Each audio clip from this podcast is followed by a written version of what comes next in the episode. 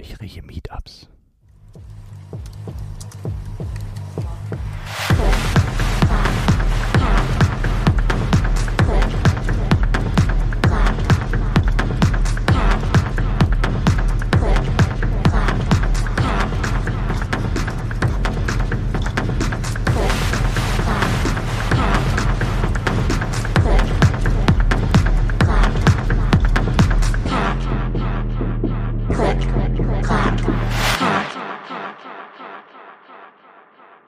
Hello zur Episode 74 des Klick-Klack-Hack. Mit etwas Glück hört ihr die Episode hier gerade, wenn ihr nach Mildenberg in Brandenburg fahrt, wenn ihr euren Campingkram packt, um dorthin zu fahren, oder sogar wenn ihr schon da seid. Denn es ist CCC Campzeit. Und ich denke, es wird der, die ein oder andere aus der Hörerinnenschaft auch dort zu finden sein. Ich selber bin zwar nicht da, aber ein paar CCH Ultras sind dort. Bringt also Boards mit. Es wird wohl auch ein Meetup geben. Wenn ihr euch mit anderen CCH Ultras treffen wollt, gibt es ab sofort auch einen Camp-Channel im Discord, wo ihr euch vernetzen könnt. Und apropos Meetups, vom 15. bis zum 17. September finden in Dresden die Datenspuren statt. Der Teleprost Frank, auch bekannt aus der CCH Late Night, hat ein kleines Meetup auf den Datenspuren eingereicht. Wenn ihr also in Dresden seid, könnt ihr auch Keyboards mitbringen. Wenn ihr wissen wollt, wann und wo, haltet euch an Frank oder ihr schaut im CCH Discord, denn auch für die Datenspuren gibt es dort einen Channel. Keyboardmäßig war es hier ruhig, denn ich habe mich mit Matrix rumgeärgert.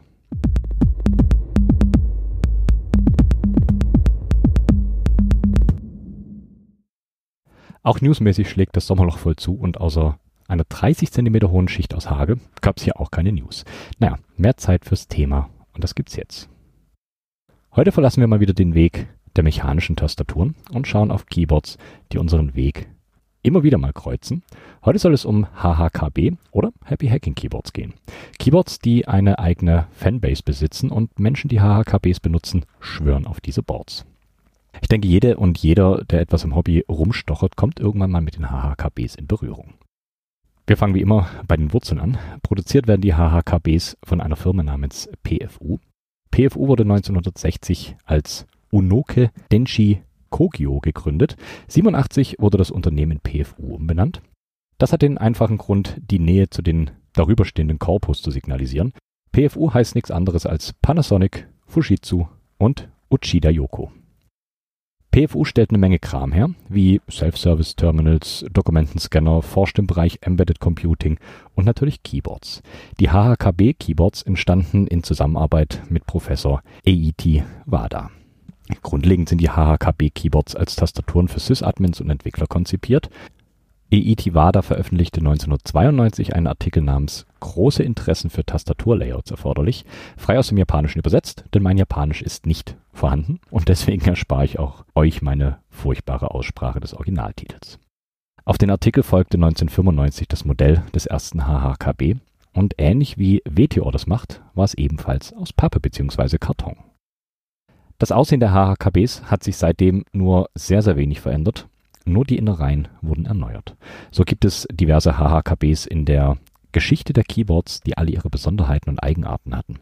Die Geschichte brachte folgende Boards zum Leben. Das Happy Hacking Keyboard, HHKB Professional, Professional 2, das Professional BT und das Professional Type S. Neuere Modelle dagegen sind das HHKB Classic, das Hybrid und das Hybrid Type S. Diese wurden laut Aussage von PFU unter ständiger Forschung und Innovation weiterentwickelt. Aber wie gesagt, das ist die Aussage von PFU selber. Wir fangen ganz vorne an, und zwar beim Urgestein, dem Happy Hacking Keyboard. Beim Happy Hacking Keyboard wurde bereits der Grundstein für das bekannte und oft imitierte Key Layout gelegt. Da das HHKB Layout doch recht viele AnhängerInnen hat und da es sich durch alle Versionen zieht, werde ich diesmal ausnahmsweise wieder etwas näher auf das Layout eingehen. Grundlegend ist das Layout vergleichbar mit einer 60%, nur mit etwas Modifikation. Die Inspiration für das Layout zog WADA aus der hier schon des Öfteren erwähnten Apple M0110 und der hier noch gar nicht erwähnten Sun Type 3 Tastatur. Die Ähnlichkeit zur M0110 kann definitiv nicht abgestritten werden. Also zum Layout. Das Layout besteht aus insgesamt fünf Rows mit insgesamt 60 Keys. Die oberste Reihe sind von links Escape, die Ziffern 1 bis 0, gefolgt vom Bindestrich, ist gleich Backslash und Tilde. Alles astreine One-Unit-Keys. Die zweite Reihe von oben beginnt mit einem 1,5 Unit breiten Tab, gefolgt von den Buchstaben Q bis P. Dann die eckigen Klammern auf und zu und Delete mit ebenfalls 1,5 Units. In der dritten Reihe startet ein 1,75 Unit breites Control, gefolgt von A bis L, Semikolon und Hochkomma und einem 2,25 Unit breitem Enter. Die vierte Reihe von oben beginnt mit einem 2,25 Unit breiten Shift, Z bis M, Kommapunkt Slash, einem 1,75 breitem Shift und einem 1 Unit FN Key zum Schluss. Die letzte Reihe macht das HHKB-Layout so prägnant. Nach einem Versatz von 1,5 Units gibt es einen 1 Unit Alt Key, einen 1,5 Unit Command Key, eine 6 Unit Spacebar und das Ganze wieder rückwärts einen 1,5 Unit Command Key und einen 1 Unit Alt Key. So sieht das ANSI-Layout der HHKBs aus. Das Ganze gab bzw. gibt es noch in einem JTS-Layout. Das JTS-Layout, mir fällt auf, ich habe das bis jetzt im CCH noch nicht wirklich behandelt und war dann doch eher ANSI oder ISO.de fokussiert, variiert dagegen stark zum ANSI. Abgesehen von den Zeichen auf den Keys schiebt das JTS das Backspace in der obersten Reihe ganz nach rechts als One-Unit-Key. Zusätzlich gibt es ein ISO-Enter, das sich über Reihe 2 und 3 erstreckt und demnach in Reihe 3 Platz für einen Key mehr bietet. In Reihe 4 schrumpft das linke Shift auf 2 Units und auf der rechten Seite auf 1 Unit.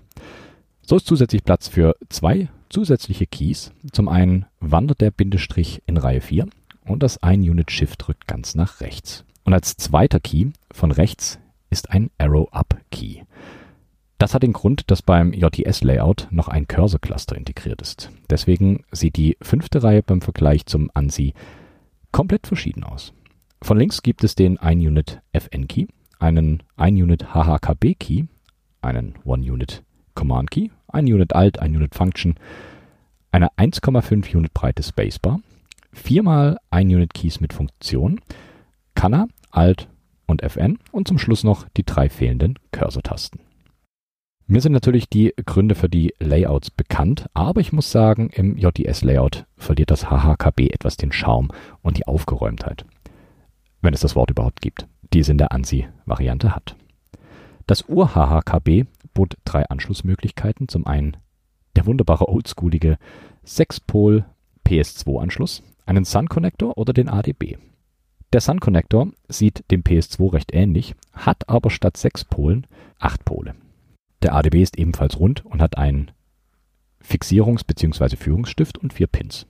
Also volle Breitseite an Anschlussmöglichkeiten. Die Variante mit PS2 und Sun-Konnektoren wurde am 20.12.1996 released, die ADB-Version erst gut ein Jahr später am 7.11.1997. Das Urmodell der HHKBs überlebte noch bis 2005. In diesem Jahr wurde angekündigt, die Produktion zum 12.12. .12. einzustellen und letztendlich wurde das nach Dr. Waders Vorstellung designte Keyboard eingestellt. Beim Release des HHKB gab es zuerst keine Preisangaben. Letztendlich lag der Preis dann bei 29.800 Yen, was so circa 200 Euro entspricht. Wie so oft bleibt die Entwicklung nicht beim ersten Modell stehen, sondern wird immer weiter fleißig vorangetrieben. Und so kam es dann irgendwann zum HHKB Professional. Das Professional gab es in vier Varianten. PDKB 300 mit weißem Case, weißen Caps und Dicep Legends auf den Caps. Die 300B mit dunkelgrauem Case, dunkelgrauen Caps ebenfalls mit Dicep Legends. Die 300NL ist die weiße Blank-Variante und die 300BN das schwarze Pendant dazu. Die Professional bedient sich einer Technik, die nicht so häufig bei Keyboards benutzt wird. So findet sich an der Rückseite der Professional ein Panel mit sechs Dip-Switches. Darüber werden diverse Funktionalitäten des HHKB gesteuert. Eine Kombination aus Switch 1 und 2 regelt das allgemeine Layout. Beide Switches auf der Off-Position aktiviert das HHKB-Layout Switch 1 aus und Switch 2 an aktiviert das Mac-Layout und so weiter. Die Switches 3 bis 6 regeln Zusatzfunktionen. Switch 3 legt Delete entweder auf die Taste Delete oder auf das Backspace. Switch 4 regelt den linken Command-Button. Entweder fungiert er als normaler Command-Button oder als FN-Key. Switch Nummer 5 kümmert sich um die rechten Mods. So können der rechte Command und Alt-Key als genau die fungieren oder man tauscht die Belegung und Nummer 6 aktiviert oder deaktiviert das Wake Up. Alle vier Varianten der Professional wurden am 24.04.2003 released und als Switches kommen hier zum ersten Mal Topre Switches zum Einsatz. Genau jene Switches, die alle FTM, Keyboard-Nerds und Nerdettes über die Standard Mechanical Switches heben. Ja, ich weiß, nicht alle tun das, aber einige. Und ich muss sagen, ich finde die auch mehr als interessant. Topre-Switches sind genau genommen taktile Rubberdome-Switches, aber im Gegenteil zu den herkömmlichen Rubberdomes sind Topre deutlich strapazierfähiger, aber auch präziser als schwammige billige Rubberdomes. Topre-Switches gibt es mit 30, 35, 45 und 55 Centinewton und durch die Bauart sind sie deutlich leiser als herkömmliche mechanische Tastaturen. Topre-Switches hatte ich auch schon ausführlich in der Episode 39 abgehandelt. Wenn ihr also für die Art von Switches Interesse zeigt, lohnt es sich auf jeden Fall, da nochmal reinzuhören, wenn ihr es noch nicht getan habt. Ein weiterer Unterschied zwischen dem ursprünglichen HHKB und dem HHKB Professional ist das Tastenprofil im Querschnitt. Beim ursprünglichen HHKB sind die Keys deutlich weiter im Gehäuse versenkt und auch die Wölbung, die das Profil beschreibt, ist weitaus ausgeprägter als beim Professional. Beim Professional ist die Wölbung fast gar nicht vorhanden und die Keys sind nur bis knapp über die Unterkante in das Case eingelassen. Auch das alte, überholte PS2 wurde im Vergleich zum HHKB gegen einen USB-Konnektor getauscht. So hat das Professional einen Micro-USB-Konnektor an der Rückseite. Das Ur-HHKB hatte außerdem noch ein anderes Logo als das heute bekannte. Die Platzierung war unten rechts auf der freien Fläche. Das Logo wurde dann auch im Zuge der Professional angepasst, behielt aber vorerst noch die Position unten rechts. Als Abschluss zur ersten Professional bekommt ihr noch das Gewicht des Boards, das lag bei 520 Gramm und alle Keys hatten eine uniforme Actuation Force von 45 Gramm. Zur eigentlichen HHKB Professional gab es auch die JP-Version, also die Version mit dem JTS-Layout. Das Layout habe ich euch vorhin schon grob beschrieben. Da das JTS-Layout vom eigentlichen Gedanken Dr. Waders abweicht und dadurch das eigentliche Wiedererkennungsmerkmal der HHKBs, nämlich das Layout, nicht vorhanden ist, lasse ich die JP-Varianten mal außen vor. Ich sage euch selbstverständlich, von welchen Modellen es noch JP-Versionen gab. Und die technische Ausstattung ist meistens eh dieselbe wie bei den ANSI-Versionen. Eine erwähnenswerte Variante der Professional ist die Professional HG. Die Pro HG gab es nur in begrenzter Stückzahl. Das hat den Grund, dass die HG ein Special zum 10-jährigen Jubiläum des HHKB war. Hier war das Case kein Kunststoff-Case, sondern ein Aluminium-Case. Außerdem gab es zum Keyboard eine edle kleine Holzkiste. In der Holzkiste gab es Platz für Werkzeug und die Beinchen zum Aufstellen der Tastatur. Normale HHKB Professionals konnten in drei Stufen aufgestellt werden. Die HG bot dagegen sogar acht Positionen an. Aber was richtig abgefahren ist, auf der Rückseite gab es eine Lasergravur mit dem Namen der Besitzerin. Das Layout hingegen war das allseits bekannte HHKB ANSI-Layout. Bei der HG-Variante darf die JP-Edition nicht ignoriert werden. Es hat zwar das JDS-Layout, aber es gab zum Jubiläum besondere Keycaps in der JP-Edition. Und zwar Keycaps im Wajimanuri-Style. Wajimanuri ist eine Lackiertechnik aus Japan, mit der normalerweise Geschirr lackiert wurde. Wem das noch nicht reicht, den oder die kann vielleicht der Goldstaub, der in den Lack eingearbeitet ist, überzeugen. Völlig abgedreht. Das macht das Board so dermaßen selten, dass es auf dem Second-Hand-Markt eigentlich nicht wirklich existent ist. Wer sich damals eins kaufen wollte, musste etwas tiefer in die Tasche greifen. Das Brett hat damals 525.000 Yen gekostet, was ungefähr 3.329 Euro entspricht. Allerdings nicht inflationsbereinigt, also eher sogar noch ein bisschen mehr. Normalerweise sind die Beinchen zum Aufstellen der Tastatur im Case integriert. Bei der HG-Variante war das nicht der Fall. Hier wurden die Beine zum Aufstellen in einem separaten Modul montiert das an der Rückseite des Keyboards befestigt wurde. Alles natürlich ebenfalls aus wunderschönem Aluminium. Die Special Edition ist wirklich ein wahrer Augenschmaus und definitiv was für den Sammlerschrank. Wenn sich überhaupt die Möglichkeit ergibt, jemals an ein Modell ranzukommen. Okay, machen wir die Kiste der HG zu und gehen über zur nächsten Iteration der Professional. Und zwar das HHKB Professional 2. Hier gibt es die frisch eingeführten Features wie Topre-Switches, WADAS HHKB-Layout, aber auch was Neues. So ist in die Professional 2 hinten ein USB-Hub integriert. Nichts sonderlich hochperformantes, sondern ein einfacher Low-Power 2-Port-Hub. Bringt etwas mehr Komfort, braucht aber auch nicht jeder oder jeder. Auch das Professional 2 gab es in den HHKB üblichen Varianten schwarz und weiß und mit Blank Caps oder beschrifteten Caps. An dieser Stelle sei noch erwähnt, dass es von der Professional 1 und 2 und der Hybrid-Variante, zu der ich auch gleich noch komme, auch noch eine zusätzliche Type-S-Variante gibt. Das Type-S steht für Silence, wer hätte es gedacht. Die ohnehin schon sehr leisen HHKB haben noch eine Silence-Variante. Hier sind die Switches nicht von der Plate trennbar, sondern sind fest vergossen mit der Plate. Das reduziert natürlich Reibungen oder Geräusche, die durch minimale Spalte entstehen können. So sind diese Topre-Varianten nochmal deutlich leiser. Außerdem wurde hier mit Dämpfungsringen gearbeitet. Wenn Dämpfungsringe eingesetzt werden, verringert das den Travel der Switches. Deswegen sind die Slider der Silence Topre Switches auch in der Höhe etwas modifiziert. Vier Boards haben wir noch auf der Liste. Weiter geht's mit der HHKB Professional BT. Und wie ihr es wahrscheinlich schon ahnt, steht das BT für Bluetooth. Die Professional BT bringt die Grundausstattung der anderen Professionals mit Gleiches Layout, gleiche Farbkombination, gleiche Materialien, aber bei der BT wurde das neu hinzugefügte USB-Hub gestrichen und stattdessen findet sich auf der Rückseite jetzt ein Batteriefach.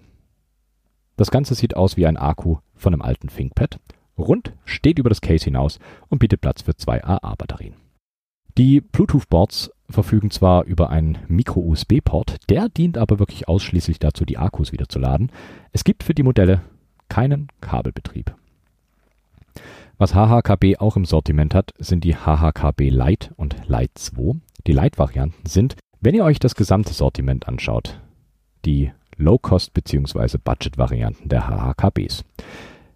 Hier wurde dem Namen alle Ehre machend etwas an der Ausstattung gespart, um ein günstigeres HHKB auf den Markt zu bringen. Wenn ihr denkt, ihr könnt mit der Lite bzw. Lite 2 ein günstiges Top-Report abstauben, irrt ihr euch. Hier sind nämlich keine Topre-Switches verbaut, sondern lediglich handelsübliche Rubberdome-Mechanik. Also nichts Herausragendes. Die Lite 1 kam 1999 mit dem PS2-Konnektor auf den Markt und ihre Nachfolgerin, die HHKB Lite 2, 2001. Die hatte dann allerdings einen USB-Konnektor, aber anstatt USB 2.0 Kompatibilität mitzubringen, verfügten die Boards nur über USB 1.1. Das Layout ist nah an dem der HHKB Professional, verfügt aber über einen dedizierten Cursor-Cluster unten rechts. Mehr will ich aber über die Boards gar nicht verlieren. Sie kommen nicht an die HHKB Professional ran und sind mit knapp 70 Euro für gewöhnliche Rubber Domes echt hochpreisig. Kommen wir lieber zur HHKB Classic bzw. HHKB Professional Classic. Die sind nämlich die Schnittstelle der klassischen HHKB Professionals zu modernen Boards. Das erste, was auffällt, ist, dass das Branding nicht mehr unten rechts auf dem Case sitzt, sondern oben links auf dem schmalen Rand über dem Escape. Wenn wir schon einen Blick auf das Case werfen, zeigen sich hier auch ein paar Neuerungen. Zum einen sind die Kanten des Cases deutlich schärfer und die Ecken dafür etwas abgerundeter. Das macht das Case etwas eleganter und geradliniger das ultimative Feature, das die Classic mitbringt, ist ein USB-C-Konnektor, deswegen auch die Schnittstelle zwischen Klassikern und modernen Boards. Layout bleibt beim alten, ohne Cursor-Cluster, und auch die Varianten sind Standard White und Dunkelgrau und mit Zeichen oder in Blank. Ein JTS oder Type-S-Variante der Classic gab es so nicht. Eingeführt wurde die Classic bzw. die Classic-Varianten am 10.12.2019. Die letzte im Bunde der HHKBs ist die Hybrid. Die Hybrid ist der Allrounder der HHKBs. Hier gibt es wieder alle Varianten wie bei den Professionals, das heißt ANSI und JTS, White, Dunkelgrau, Blank oder mit Zeichen auf den Caps.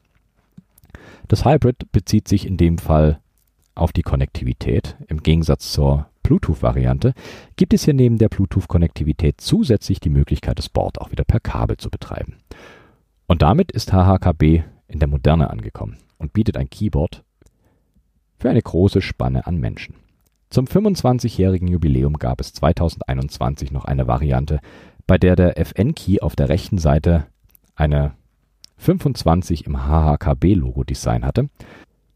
Die Basismodelle der Hybrid kamen am 10.12.2019 auf den Markt. Ähnlich zur Bluetooth gibt es hier ebenfalls die Ausprägung an der Rückseite für die Akkus. Wie ihr seht, bietet HHKB eigentlich für alle was. Was sich auf jeden Fall um die HHKBs gebildet hat, ist eine ganz eigene Bubble an LiebhaberInnen, die ihre Boards lieben und pflegen. aber auch modden. So hat sich um die HHKB Topre Boards quasi eine eigene Modding-Bubble gebildet. Der Vorteil an Topre Switches ist im Gegenteil zu herkömmlichen Rubber Domes, dass die Domes getauscht werden können. Und es gibt einen Markt für Custom Topre Domes. So zum Beispiel die Keyclack BKE Redux V1 und V2. Keyclack produziert eine Reihe von Aftermarket Domes, die grob auf den Domes basieren, die in Sony BKE Video Ending Workstation Tastaturen zu finden sind. Im Vergleich zu den Standard Domes verfügen diese über eine deutlich prägnantere Haptik.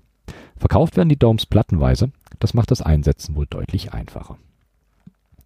Die Redux V1 gibt es in folgenden Varianten. Ultralight in der Farbe Matt Lila mit 40 Gramm. Die Light Redux, das ist in einem Gloss Light Gray bzw. Cyan oder Blau mit 50 Gramm. Es gibt die Heavy Redux in einem Gloss Black mit 65 Gramm und die Extreme Redux in einem matten Weiß mit 90 Gramm. Und die V2 in den Varianten Ultralight, auch wieder in Lila mit 40 Gramm, Light Redux, ebenfalls in Cyan mit 50 Gramm und die Heavy Redux in Pink mit 65 Gramm. Ein weiterer Hersteller von Custom Domes ist Deskies. Die produzieren die DES Domes, ebenfalls verfügbar als V1, V2 oder auch als V3. Verkauft werden diese allerdings nicht in Platten, sondern in Streifen mit jeweils vier Domes drauf. Die V1 gibt es mit folgenden Specs. Das sind einmal die Tiffany's mit 35 Gramm, Pink mit 42 Gramm, Purple 49 Gramm, Blue mit 56 Gramm und Carrot mit 60 Gramm. Die V2 hat folgende. Die Tiffany mit 35 Gramm, Pink 42, Purple 49 Gramm, Blue 56 Gramm, Brown mit 63 Gramm und Green mit 70 Gramm. Und in der V3 sind die Specs für die pinkfarbenen 42 Gramm, für die blauen 56 Gramm und für die grünen mit 70 Gramm. Insgesamt sind die Desk Key Domes recht ähnlich zu den Keyclack Domes, also taktiler als die Stock Domes, die auf den HHKBs verbaut sind. Dann gibt es noch NIZ, auch bekannt als Plum. Die produzieren sogar eigene Top-Reports und natürlich auch Custom Domes. Die Domes sind bei HHKB Nerds und Nerdettes aber eher als minderwertig angesehen. Der einzige Vorteil ist die Auswahl an Druckstärken, die NIZ zur Verfügung stellt. Das sind 35 Gramm, 45, 50, 60 und 65 Gramm. Ein weiterer Punkt, der sich etwas zu MX-Boards unterscheidet, ist die Auswahl an Cases. Das liegt zum größten Teil daran, dass die HHKB-Boards bzw. Top-Boards meistens keine Plate im eigentlichen Sinne besitzen, sondern das Top-Teil des Cases auch die Führung für die Top-Slider bzw. Stems enthält. Es gibt ein paar besondere Cases, die definitiv ihre Erwähnung wert sind. Zum einen sind es die Cases von Norbauer. Norbauer produziert handgefertigte Cases, die nicht gerade, sagen wir, low budget sind. So zum Beispiel das Heavy Grail, das sind Cases aus Aluminium mit einer feinen aufgerauten Oberfläche, aber auch im Hammerschlagoptik, also etwas gröber. Und hätte ich die Kohle übrig, es würde vor mir stehen, aber das Heavy Grail in Hammerschlag liegt preislich bei knapp 700 Euro. Für ein Case. Klar, im Vergleich zur Norbauer Titanium Edition für 2650 Dollar ist es vergleichsweise günstig, aber okay, lassen wir das. Auch Geschmackssache sind die Steel Cases, die auf komplett Hochglanz poliert sind und eher einem Spiegel ähneln. Die werden bei mir eher nicht so lange Hochglanz. Norbauer macht auch die Ghost of Christmas Cases. Das sind transparente gefrostete Kunststoff-Cases und die sind auch recht hübsch. Noxery Works stellt ebenfalls Cases für die HHKBs her, so zum Beispiel die Evija. Das sind 1375 Gramm schwere Alu-Cases. Die sind sogar zweiteilig mit Außencase und Plate. Die Außencases gibt es in Farben wie Lightning Silver, Blue Gray und Jet Black. Die Plates in Lightning Silver, Sandblasted, Clear Coated Brass und Frosted White Polycarbonate. Alles ein bisschen exklusiver eben. Die HHKBs kommen mit PCBs und passenden Controller Boards. Für die Controller Boards gibt es DIY Replacements, die es ermöglichen, QMK bzw. TMK auf den HHKBs zu benutzen. Zu erwähnen sind hier das Hasu TMK Board und das Young Board. Die verlinke ich euch auf jeden Fall auch noch in den Show Notes. Um die Boards etwas leiser zu bekommen, gibt es auch Silencing Rings. Das sind kleine 0,3 mm Ringe, die in die Switches gelegt werden können, um den Aufschlag zu dämpfen. Deskkeys, KB Defense und KeyClack sind hier, denke ich, relativ gute Anlaufstellen. Was auffällt, wenn ihr euch Topre-Schalter anschaut, ist der Mount der Keycaps. Und was euch da auffällt, ist, dass ihr eure bisherigen Keycap-Sets nicht verwenden könnt, weil es kein Cross-Mounting bei den Topre gibt. Die sind definitiv nicht MX-kompatibel, aber auch dafür gibt es Lösungen. NIZ, JTK, bekannt von den äh, Keycap Trays, und Deskkeys produzieren Topre-Slider mit Kreuzmounting. So könnt ihr eure MX-kompatiblen Caps trotzdem verwenden. Aber checkt vorher definitiv die Qualität, denn die soll stark variieren. Also doch gar nicht so eingeschränkt wie gedacht und ich spiele ernsthaft mit dem Gedanken, eine HHKB aufzutreiben.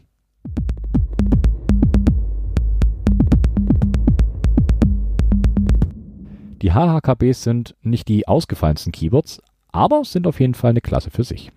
So, zum Schluss noch das Übliche. Schreibt mir, ich freue mich über Post oder schickt Bilder vom Camp. Entweder per Mail, im CCH Discord oder irgendwo anders. Alle Kontaktmöglichkeiten gibt's hier in den Show Notes oder auf klicklackhack.de. Musikalisch gibt's heute altbekanntes.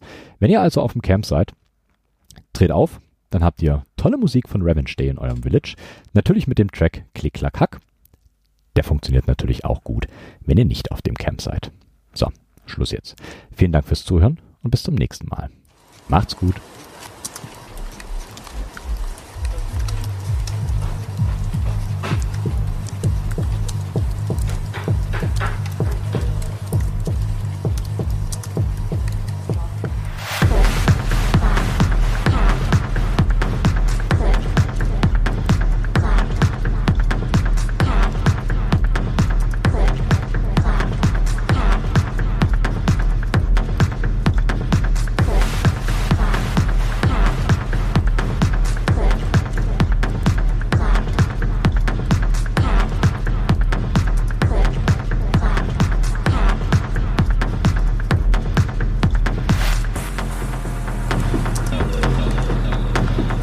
Switches.